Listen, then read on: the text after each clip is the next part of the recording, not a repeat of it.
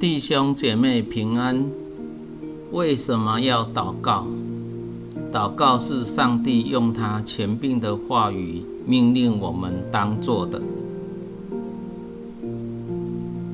我们对上帝握有掌管所有事情的权柄产生过许多无疑问。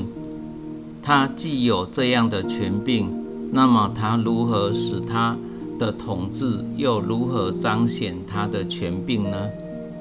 他如何使他至高无上的旨意成就呢？如果上帝对人的行为和意图有绝对的主权，那么为什么我们还需要祷告呢？祷告真的能改变事情吗？首先，我们要知道，至高的上帝以他有权柄的话语命令我们祷告。在耶利米书二十九章十二节说：“你们要呼求我，祷告我，我就应允你们。”主耶稣也在马太福音二十六章四十一节告诉我们：“总要警醒祷告。”在路加福音十八章一节也说：“要人常常祷告。”保罗更是告诉我们。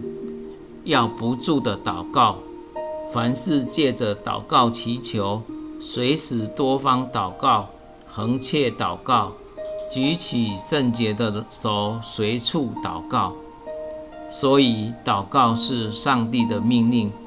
上帝要我们祷告，我们就必须祷告；上帝要我们去做，我们就必须去做。